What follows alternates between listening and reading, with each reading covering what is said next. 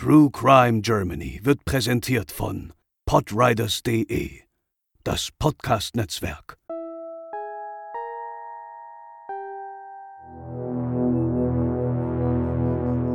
In der Nacht vom 8. November auf den 9. November 2013 starb der 19-jährige Jurastudent Jens B. nach einem Disco-Besuch in dem Club Rheinsubstanz in Bad Honnef in Nordrhein-Westfalen. Die Umstände seines Todes sind bis heute unbekannt und die Eltern des Getöteten kämpfen noch heute für eine Aufklärung. Heute bei True Crime Germany der Cold Case Jens B.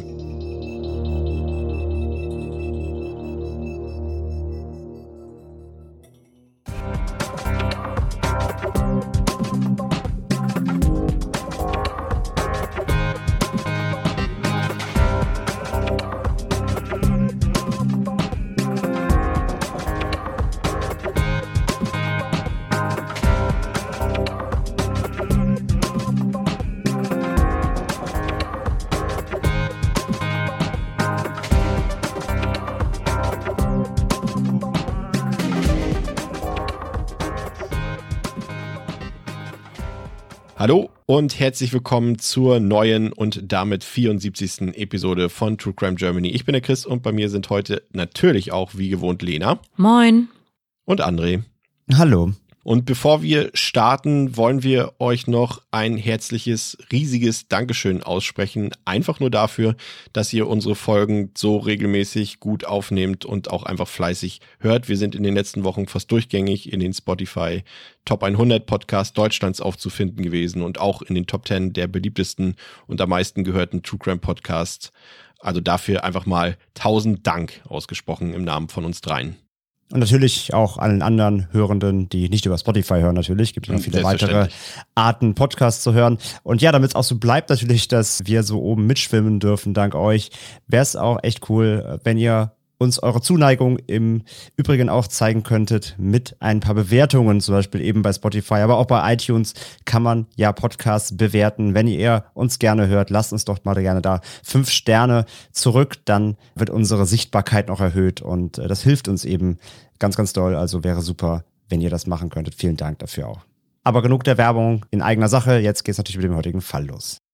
Ja, unser heutiger Fall ist ein sehr spezieller. Besonders im Internet gibt es viele, zum Teil waghalsige Spekulationen über den Verlauf dieser verhängnisvollen Nacht und die zugehörigen Motive. Wir beziehen uns heute möglichst auf die belegbaren Fakten und die ungeklärten Fragen. An den Spekulationen wollen wir uns nicht beteiligen. Es lässt sich jedoch auch nicht ganz vermeiden, auf diese Theorien einzugehen. Auch in diesem Kontext wird sich ergeben, dass es mit Sicherheit Verfehlungen der Behörden im Verfahren und bei den Ermittlungen gegeben haben muss. Das Schicksal von Jens, also dem Opfer, ist jedoch auch bei unserer Betrachtung der Mittelpunkt. Seine Eltern haben bis heute nicht aufgegeben, eines Tages Licht ins Dunkle zu bringen. Das eigene Kind zu verlieren, ist vermutlich das Schlimmste, was einem im Leben passieren kann. Ja, das Opfer des heutigen Falls ist Jens B., wie schon gesagt, ein 19-jähriger Student. Und um den Fall und sein Schicksal aufzuarbeiten, beginnen wir mit der Nacht vom 8. auf den 9. November 2013. Der Nacht, in der sich dieser mysteriöse Kriminalfall abspielte. Der Abend begann auf dem Geburtstag eines früheren Schulfreundes von Jens. Ähm, seine Eltern hatten ihren Sohn am Abend des 8. November gegen 20 Uhr im Bonner Stadtteil Melem abgesetzt. Auf der Feier befanden sich insgesamt zehn Gäste, alle aus dem ehemaligen Abiturfreundeskreis von Jens stammt. Ja, aber bei dieser doch recht intim Feier sollte es dann nicht bleiben. Also man entschied sich noch in Anführungszeichen auswärts feiern zu gehen und äh, die Wahl fiel dabei auf den beliebten Club Rheinsubstanz in Batonev im Rhein-Sieg-Kreis. Und der Ort mit den knapp unter 25.000 Einwohnern, der liegt direkt an der, ja, hier sogar vierspurigen Bundesstraße 42. Und die bekanntesten großen Städte im näheren Umkreis dürften mit Sicherheit Köln und das besagte Bonn sein. Ja, und die Reinsubstanz, die gehörte schon damals bei aller Beliebtheit zu den eher fragwürdigen Etablissements. Also es existieren einige Artikel mit Augenzeugenberichten, die belegen, dass es in dem Club öfter auch zu Gewalttaten kam. Dabei soll auch das engagierte Sicherheitspersonal des Öfteren brutal zu Werke gegangen sein. Eine Frau berichtete zum Beispiel 2010, dass sie von einem, wie sich später herausstellte, Türsteher geschlagen und anschließend schwer gewürgt wurde. Und die Frau wurde dabei logischerweise schwer verletzt. Und das spätere Urteil lautete eine niedrige Geldstrafe. Und das ist ja, gelinde gesagt, ein Witz, wenn man sich die Ausführungen der Frau mal so durchliest. Und es ist auch längst kein Geheimnis mehr, dass sich im Türsteher und im Sicherheitsgewerbe, und damit meinen wir explizit den unseriösen Teil davon, ja auch die organisierte Kriminalität breit gemacht hat. Und gegebenenfalls betraf dies auch damals die Reinsubstanz.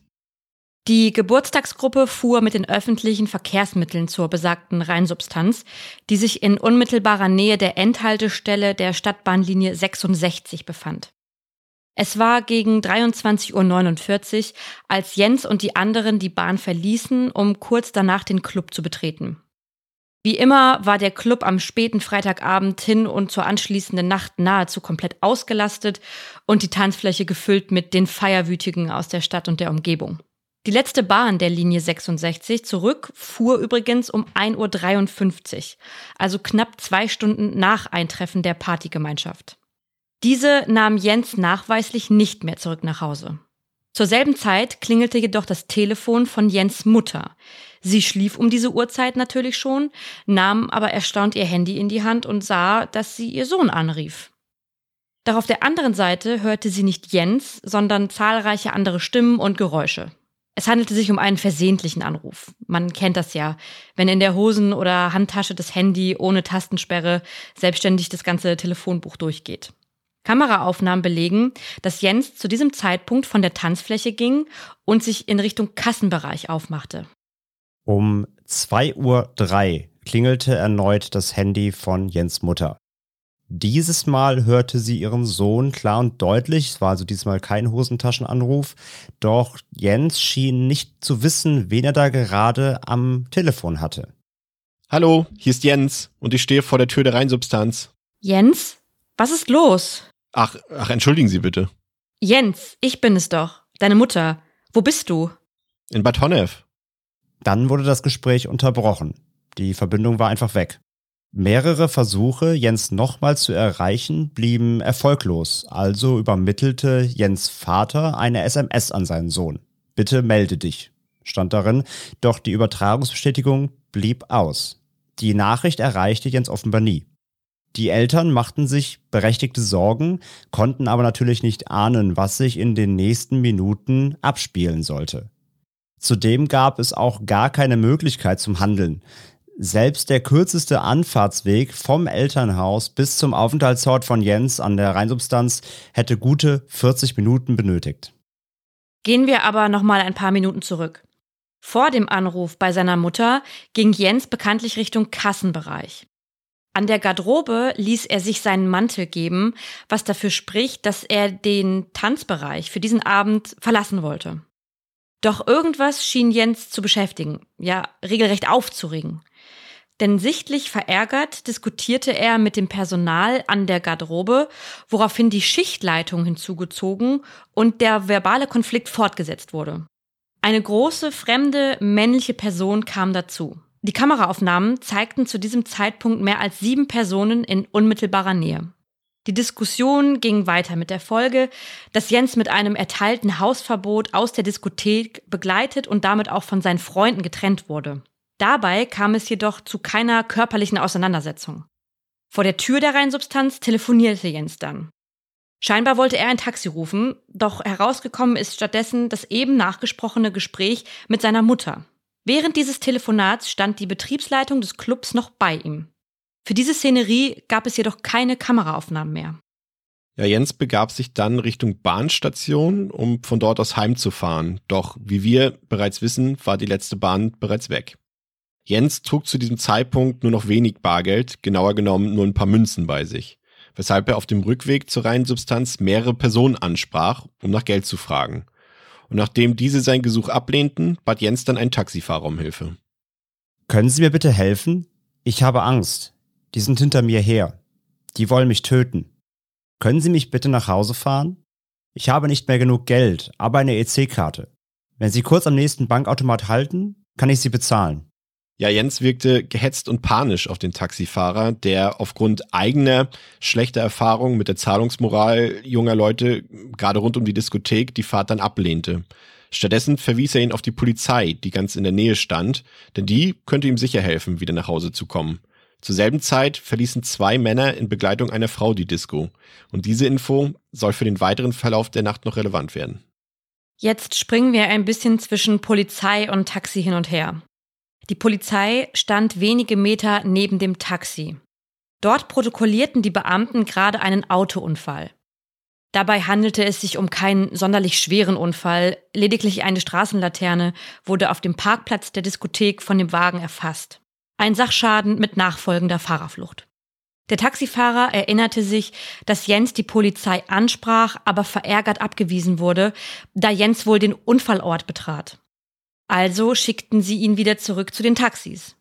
Laut der Zeugenaussage konnten sie ihm die Angst in den Augen buchstäblich ansehen. Ein jüngerer Kollege soll sich bereit erklärt haben, den verängstigten Mann zu fahren, doch ein älterer, erfahrenerer Kollege schritt ein, um dies zu verhindern. Daher ging Jens abermals zu den Polizisten. Die Taxifahrer sagten später aus, dass Jens keinen alkoholisierten Eindruck machte, auch nicht gegenüber der Polizei. Ja, und dennoch wurde Jens erneut von der Polizei abgewiesen, da er im Spurenbild stand, weshalb er dann auch zur Seite geschoben wurde, um eben dort die Polizeiarbeit nicht zu behindern. Zuvor zückte er jedoch gegenüber einem der Polizisten seine nicht sonderlich gut gefüllte Brieftasche, um sich auszuweisen. Der Polizeibeamte steckte diese Brieftasche jedoch ein. Auch ein Fakt, der später noch immens wichtig werden sollte. Die Taxifahrer sprachen bei ihren Zeugenaussagen auch davon, dass Jens eine blutende Nase gehabt hätte und Schmerzen im Magenbereich durch sein Verhalten zum Ausdruck brachte. Ja, was bis zu diesem Zeitpunkt vielleicht etwas an den Jokze-Fall erinnert, den wir damals in unserer ersten Episode ähm, behandelt haben, das nimmt nun eine ziemlich unvorhersehbare Wendung. Als Jens wieder bei den Polizisten stand, tauchten nämlich plötzlich zwei Männer auf und taten so, als würden sie Jens bestens kennen. Dabei gehörten sie definitiv nicht zu seiner Freundesgruppe. Sie nahmen Jens in ihre Mitte, legten die Arme um ihn und sagten der Polizei, wir kümmern uns um den. Jens soll dann wieder in Richtung Bahnhof davongelaufen sein, machte aber wieder kehrt und lief zur Disco zurück. Jens Freunde wollen von all dem nichts mitbekommen haben. Ja, er betrat nun also erneut die Disco durch den Kassenbereich. Er ging die Treppe hinauf zur Galerie, wurde dann aber von der Schichtleiterin und zwei Türstern abgefangen und mit etwas Nachdruck wieder nach draußen begleitet. Jens hatte versucht, sich dagegen zu wehren, einem seiner Schulfreunde fiel dieses Geschehen tatsächlich auf, reagierte aber in diesem Moment nicht. Im späteren Verlauf des Falls sagte er aus, dass er bei Jens noch nie einen so starren und leeren Blick erlebt hatte. Er berichtete noch in der Nacht im Club den anderen Freunden davon. Aber in der Summe reagierte niemand aus dieser Clique auf Jens Verhalten.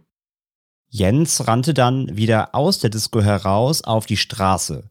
Dann verloren ihn die Kameras aus dem Sichtfeld.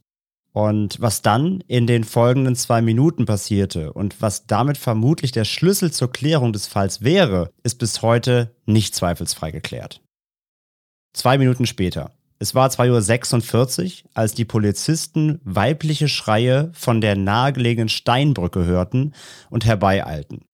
Auf der Brücke kamen den Polizisten dann zwei Männer und eine junge Frau entgegen, Ihr erinnert euch an die drei Personen, die die Diskothek kurz nach Jens verließen und auf der Kamera auch zu sehen waren. Bei der Frau handelte es sich um die Freundin einer anderen jungen Frau, die zuvor in der Reinsubstanz notärztlich betreut werden musste.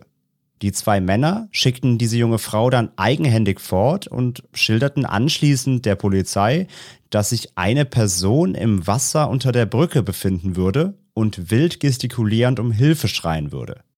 Die Polizisten wollten sich dann vergewissern, konnten jedoch in der stockdunklen Nacht rund um die Brücke nichts erkennen. Zudem gab es in dieser Nacht Hochwasser und das Wasser bewegte sich ziemlich schnell, was nicht alltäglich an dieser Stelle war. Ja, es war dann 5.30 Uhr in der Früh am 9. November, als es an der Haustür der Eltern von Jens klingelte. Es handelte sich um die Polizei. Ein Beamter fragte Jens Vater, ob denn der Jens zu Hause sei. Denn falls nicht, müsste man davon ausgehen, dass Jens in der vergangenen Nacht im Rhein ertrunken sei. Schließlich habe man seine Geldbörse am Rheinufer gefunden. Aufgrund der Dunkelheit der Nacht blieb eine sofortige Suche erfolglos. Die Indizien, unter anderem die Geldbörse am Uferrand, ließen jedoch den Schluss zu, dass sich Jens das Leben genommen hatte. Wenige Minuten später klingelte es wieder an der Tür. Dieses Mal standen einige der Freunde von Jens vor dessen Eltern. Sie widersprachen den Aussagen der Polizei und äußerten selbst, dass sie von Zeugen wüssten, dass die Geldbörse nicht am Rheinufer, sondern in der Tasche eines Polizisten gefunden wurde. Diese Informationen verbreiteten sich bereits in der Nacht wie ein Lauffeuer im Umkreis der Rheinsubstanz. Die Eltern verstanden natürlich die Welt nicht mehr. Hilfe bekamen sie von Seelsorgerinnen, die zeitnah eintrafen. In den frühen Morgenstunden sollte nun doch eine Suchaktion gestartet werden. Auch Jens Vater entschloss sich trotz der mental sicherlich schwierigen Situation nicht tatenlos zu bleiben. Gemeinsam mit einem der Seelsorger machte er sich auf nach Bad Honnef. Dort sprach Jens Vater dann auch mit weiteren Polizeibeamten. Jene gingen nach wie vor davon aus, dass Jens von der alten Steinbrücke in den Rhein gesprungen war. Zum Erstaunen des Vaters gestand man sich jedoch auch ein, dass Jens Geldbörse in der Tat nicht am Rheinufer gefunden wurde, sondern ein Kollege diese in der Nacht eingesteckt hatte. Dabei handelte es sich um einen Polizeihauptkommissar aus der Polizeiwache in Ramersdorf. Die Polizei unterhielt sich vor Ort auch über das Mädchen, das in der Disco notärztlich behandelt werden musste und später ins Krankenhaus kam. Auch einer der Freunde von Jens äußerte sich über einen ja circa einstündigen sogenannten Filmriss, den er an sich verzeichnete. Zu diesem Zeitpunkt sprach für die Angehörigen und auch für die Freunde von Jens eigentlich nicht besonders viel für einen Suizid. Und so wollten Jens Eltern nichts dem Zufall überlassen und alles Menschenmögliche in Bewegung setzen, um das Schicksal ihres Sohnes Jens aufzuklären. Genau, sie sprachen zum Beispiel selbstständig mit Zeuginnen und stellten regelmäßig Nachfragen bei der Bonner Polizei. Und dabei bekamen sie auch durchaus Hilfe von zahlreichen Beamtinnen. Aber nicht von allen. Der angesprochene Polizeibeamte, der die Geldbörse von Jens in dieser besagten Nacht einsteckte, weigerte sich zum Beispiel mit den Eltern zu sprechen.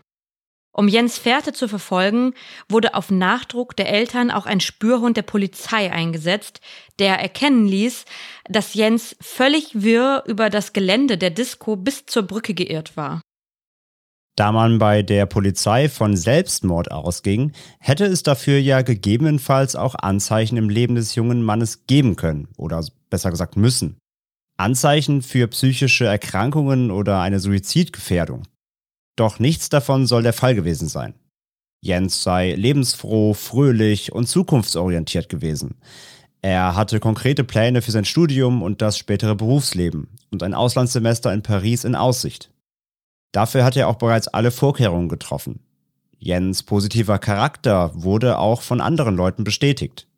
Von Freundinnen und Lehrkräften, die Jens stets aufmerksam, spaßig, höflich, strebend und clever wahrgenommen haben. Laut Aussage der Eltern wurden solche Informationen jedoch beiseite gewischt. Stattdessen versteifte man sich darauf, dass man bereits hinreichende Erfahrung mit jungen Leuten und ihrem Umgang mit Alkohol und Drogen habe und des Öfteren der Ausweg über Suizid versucht würde. Auch der Hinweis von Jens Vater auf einen Vorfall zwei Wochen zuvor wurde von der Polizei nicht weiter beachtet. Ein Junge wurde dort ebenfalls an der Endhaltestelle von mehreren Jugendlichen überfallen und anschließend bis zum Firmengebäude seiner Eltern verfolgt. Ja, das Problem war hier offenbar, dass man sich früh auf einen Suizid festlegte, obwohl es dafür zu diesem Zeitpunkt fast ausschließlich Annahmen, aber keinerlei Beweise gab. Deshalb verlor man eventuell den Blick auf wichtige Hinweise, Spuren und Zeuginnen, die nicht für die Theorie des Suizids sprachen. Am 15. November brachten dann zwei Beamte der Polizei die Geldbörse von Jens zu dessen Eltern. Der Inhalt, die IC-Karte, der Studentenausweis, die Krankenkassenkarte und ein Glücksbringer aber kein Personalausweis und auch kein Bargeld. Obwohl die Übergabe am 15. November stattfand, wurde in den Akten der 11. November verzeichnet. Am 24. November wurde es dann offiziell. Ein Polizeibeamter besuchte in Begleitung zweier Seelsorger Jens Eltern, um ihnen einfühlsam mitzuteilen, dass ihr Sohn 50 Kilometer rheinabwärts in Köln-Stammheim leblos aus dem Wasser gezogen wurde. Die Rheintemperatur im November betrug circa 8 Grad. In einem Schock- und Panikzustand und bei dieser Kälte und mit schwerer Kleidung zu überleben, ist nahezu ausgeschlossen. Denn Jens trug noch seinen Mantel, das Armbändchen für den Eintritt in den Club, seinen Personalausweis und vier Euro in Kleingeld bei sich. Die Gutachter der Rechtsmedizin stellten keine Hinweise auf Fremdverschulden fest und auch keine Nachweise für toxikologische Substanzen wie Drogen oder K.O.-Tropfen. Allerdings wurde ein Alkoholwert von 2,06 Promille festgestellt. Das sorgte dafür, dass die Suizidtheorie keinen Bestand mehr hatte. Vielmehr ging die Polizei nun davon aus, dass sich Jens betrunken daneben benommen hatte und aufgrund der Auswirkungen des Alkohols auf seinen Körper in den Rhein stürzte. Übersetzt, man ging von einem Unfall aus. Nun ist es jedoch so, dass sogenannte KO-Tropfen bereits nach wenigen Stunden nicht mehr im menschlichen Organismus nachzuweisen sind. Auch der Alkoholgehalt im Körper muss nicht zwangsläufig vom Trinken kommen. Durch Verwesung eines Körpers entsteht postmortal auch Fäulnisalkohol. Ethanolneogenese heißt es in der Medizin. Korrekt war das Ergebnis der Gerichtsmedizin aus dieser medizinischen Perspektive natürlich trotzdem. Aber war es auch die Interpretation der beteiligten Ermittelnden? Ja, in Jens Umfeld wollte ebenfalls niemand so recht daran glauben. Ein Anhaltspunkt war aber eventuell die Diskussion in der Reinsubstanz, die letztlich auch für das Hausverbot gesorgt haben muss. Jens engagierte sich auch politisch und hatte laut Aussagen ein stark ausgeprägtes Gerechtigkeitsempfinden. Der Bonner Generalanzeiger ging dieser Frage nach, denn aus den Ermittlungsakten ließ sich der Grund für Jens Rauswurf aus dem Club nicht erkennen. Die damalige Schichtleiterin äußerte, dass Jens nicht betrunken, vielleicht angetrunken, aber trotzdem auffällig in seinem Verhalten war. An mehr könne sie sich nicht erinnern und wolle sie auch nicht sagen. Die beiden Türsteher von damals waren danach wohl nicht mehr lange in der reinen Substanz tätig. Glaubt man einigen Aussagen, gehörten diese ins Rocker- und Biker-Milieu. Interessant ist auch eine Aussage der damaligen Geschäftsführerin der Reinsubstanz, die auf Nachfrage angab, dass es so etwas wie Flatrate-Saufen, wie man damals gesagt hat, in ihrem Haus nicht gab, was irritiert. Denn in den Ermittlungsakten stand, dass es in der Nacht des Vorfalls freie Getränke gegen eine einmalige Pauschale von 15 Euro gab. Dafür gab es ja schließlich auch das Armbändchen. Die Eltern erwirkten auch Akteneinsicht und fanden auch dort Ungereimtheiten. So fanden sie Beschreibungen zu 20 Fotos vor, aber tatsächlich waren nur sieben vorhanden in der Akte und bei denen auch längst nicht alle Beschreibungen übereinstimmten. Einige Zeit später wurde dann doch noch Richtung Fremdverschulden ermittelt. Dabei gerieten vor allem die beiden Männer von der Brücke ins Blickfeld der Ermittlerinnen. Nach ihnen wurde gefahndet, jedoch konnte man ihnen nichts nachweisen. Eine Verbindung zum Tod von Jens sei auszuschließen. Jens Eltern werteten dann eigenhändig zwölf Stunden Videomaterial aus der Reinsubstanz aus. Dieses Material kam von vier unterschiedlichen Kameras, obwohl der Club eigentlich zwölf Kameras im Einsatz hatte. Der Hausmeister des Clubs äußerte sich in der Folge und erklärte, dass jemand da gewesen wäre, um das Videomaterial zu sichern. Man aber nur jenes von explizit diesen vier Kameras benötigt hätte und nicht von den verbliebenen acht. Dementsprechend wurden die restlichen Aufnahmen gelöscht. Ja, irgendwann traf dann auch die Rechnung für den Rettungseinsatz ein. 325 Euro dafür, dass Jens leblos aus dem Rhein gezogen wurde. Es ist natürlich jetzt nichts Neues, dass auch solche Einsätze bezahlt werden müssen, aber man kann sich vorstellen, dass das den Angehörigen, also seinen Eltern natürlich immer und immer wieder den Boden unter den Füßen weggezogen hat. Da die Leiche von Jens in Köln angespült wurde, übergab die Bonner Staatsanwaltschaft den Fall eben nach Köln. Da sich das Unglück jedoch in Bonn ereignete, lehnte die Kölner Staatsanwaltschaft jedoch zunächst ab. Und so ging das Prozedere mehrfach hin und her. Im Herbst 2014 gab es dann die Ermittlungen gegen die zwei besagten Tatverdächtigen, denen nichts nachgewiesen wurde. Es meldete sich auch eine weitere Zeugin, die sich durch Zeitungsartikel aufgewühlt fühlte und ihre Aussagen nachträglich korrigieren wollte. Um diesen Fakt wurde es dann aber wieder still. 2015 wurden die Ermittlungen dann erstmals eingestellt. Die zuständige Kölner Staatsanwältin wies Bonn dann an, weiter zu ermitteln, da es noch weitere Indizien gäbe. Zudem legte der Anwalt von Jens Familie Beschwerde gegen die Einstellung des Verfahrens ein. Ja, der Fall um Jens bewegte natürlich auch äh, die Bevölkerung, also die Menschen sehr. So kamen zahlreiche BesucherInnen zu einem Gedenkgottesdienst im Dezember 2015. Zudem wurde auch ein Brief an den damaligen Justizminister von Nordrhein-Westfalen geschrieben. Und die FDP forderte Aufklärung, vor allem bezüglich all der Ungereimtheiten. Allmählich kam dann wirklich wieder etwas Bewegung in den Fall. So sollte die bekannte Brückenzeugin, nennen wir sie mal, aussagen und die Videoaufnahmen sollten erneut ausgewertet werden. Doch es kam anders und die Zeugin, die zuvor schon sieben verschiedene Versionen der Nacht von sich gab, verweigerte jede Aussage, um sich nicht selbst zu belasten. Und es wurde vom zuständigen Amtsrichter auch so akzeptiert. Der Anwalt der Familie ging dagegen vor. Im Mai 2019 wurden die Ermittlungen dann endgültig eingestellt. Man könne zwar mit hoher Wahrscheinlichkeit von einer Straftat in der verhängnisvollen Nacht ausgehen, jedoch nicht von welcher. Zu viele Straftaten konnten in Betracht gezogen werden und erfolgversprechende Ermittlungen konnten dadurch nahezu ausgeschlossen werden. Insgesamt wurde das Verfahren viermal eingestellt und dreimal wieder aufgenommen. Dem Anwalt der Familie von Jens wurde dann auch für geraume Zeit die Akteneinsicht verwehrt, aus ermittlungstaktischen Gründen und der Nähe der Eltern zur Presse insbesondere zum bereits angesprochenen Bonner Generalanzeiger. Mittlerweile wurde auch eine Bürgerinitiative gegründet, die unter anderem Spenden in Höhe von 17.000 Euro sammelten, die als Belohnung für sachdienliche Hinweise zur Verfügung gestellt wurden. Jens Eltern wollten noch einen Versuch starten und einen Prozess gegen die beiden Tatverdächtigen erwirken. Am 4. September 2020 wies der erste Strafsenat des Kölner Oberlandesgerichtes den Antrag der Eltern auf eine gerichtliche Entscheidung als unbegründet zurück. Das Ersuchen hatte das Ziel, die erneute Einstellung des Verfahrens zu verhindern und ein Hauptverfahren gegen die beiden Männer aufgrund einer Beteiligung an einem Tötungsdelikt zu eröffnen. Viele Dinge in diesem Fall wurden nur unzureichend oder eben gar nicht aufgeklärt. Das belegt auch das angesprochene Ersuchen eines FDP-Politikers an den Justizminister Nordrhein-Westfalens. So meldete sich ein Türsteher, der nachweislich keiner Rockergruppe oder dergleichen angehörte, wenige Tage nach Jens Tod bei der Polizei, um auszusagen.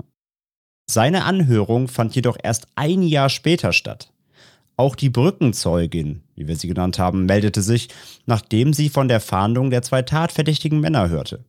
Dort schilderte sie die Ähnlichkeit einer ihr bekannten Person zu den Gesuchten. Darüber wurde ein Vermerk angefertigt, aber auch dieser landete erst ein Jahr später in der entsprechenden Ermittlungsakte. Und erst dann fiel auf, dass immerhin zehn Seiten in den Akten generell fehlten. Darunter ein Verhörprotokoll einer Freundin von Jens, die sich auch in der Diskothek aufhielt. Da aber dem Vorgeschehen in der Reinsubstanz ohnehin sehr wenig Augenmerk geschenkt wurde, spielte wohl auch dieses Protokoll dann eben keine Rolle mehr. Aber warum wurden so viele Details zurückgehalten? Und warum wurden Türsteher und Tresenpersonal nie vernommen? Man weiß es eben wirklich bis heute nicht. Ja, und die Brückenzeugin gab zwischenzeitlich zu, dass sie bei ihren Vernehmungen bereits unter Einfluss und auch unter Bedrohung der Verdächtigen stand. Warum spielte dies keine weitere Rolle? Es gibt Aussagen, die belegen, dass die drei Personen in derselben Nacht noch in andere Vorkommnisse verwickelt waren. Nahmen die Brückenzeugin die Verdächtigen vielleicht aus Angst in Schutz? Und warum wurde sie nicht vor Gericht vereidigt? Es sind viele Fragen, die offen bleiben. Bis heute kämpfen die Eltern um die Aufklärung des traurigen Schicksals ihres Sohnes. Auch die Bürgerinitiative setzt sich weiterhin für Jens und seine Eltern ein. Wir wollen hier selbstverständlich kein Urteil fällen, das steht uns auch gar nicht zu. Die offenen Fragen haben wir uns aber auch gestellt. Und die Eltern von Jens haben mindestens aus rein menschlicher Perspektive ein Recht darauf, diese beantwortet zu bekommen. Mindestens die Frage, was geschah mit unserem Sohn? Ob Mord oder Unfall. Lebendig wird Jens, der heute 27 Jahre alt wäre, nicht mehr. Ja, und das soll es für heute gewesen sein bei True Crime Germany. Der Fall Jens B., der erinnerte uns und vermutlich auch euch an unsere erste Episode äh, mit dem Jokze-Fall. Ich hatte es vorhin schon gesagt. Aber natürlich auch an das mysteriöse und bis heute ungeklärte Schicksal von Lars Mittank. Das sind alles Fälle, die uns wie dieser ziemlich nahe gegangen sind. Ja, noch ein kleiner Fakt über die Reinsubstanz übrigens. Die ist nämlich im Mai 2015 geschlossen worden. Eigentlich wurde eine Sommerpause angekündigt, aber daraus wurde dann eine endgültige Schließung. Wir danken euch fürs Zuhören und hoffen, ihr seid auch in zwei Wochen bei unserer nächsten Folge wieder dabei. Macht's gut und bleibt sicher. Ciao. Tschüss.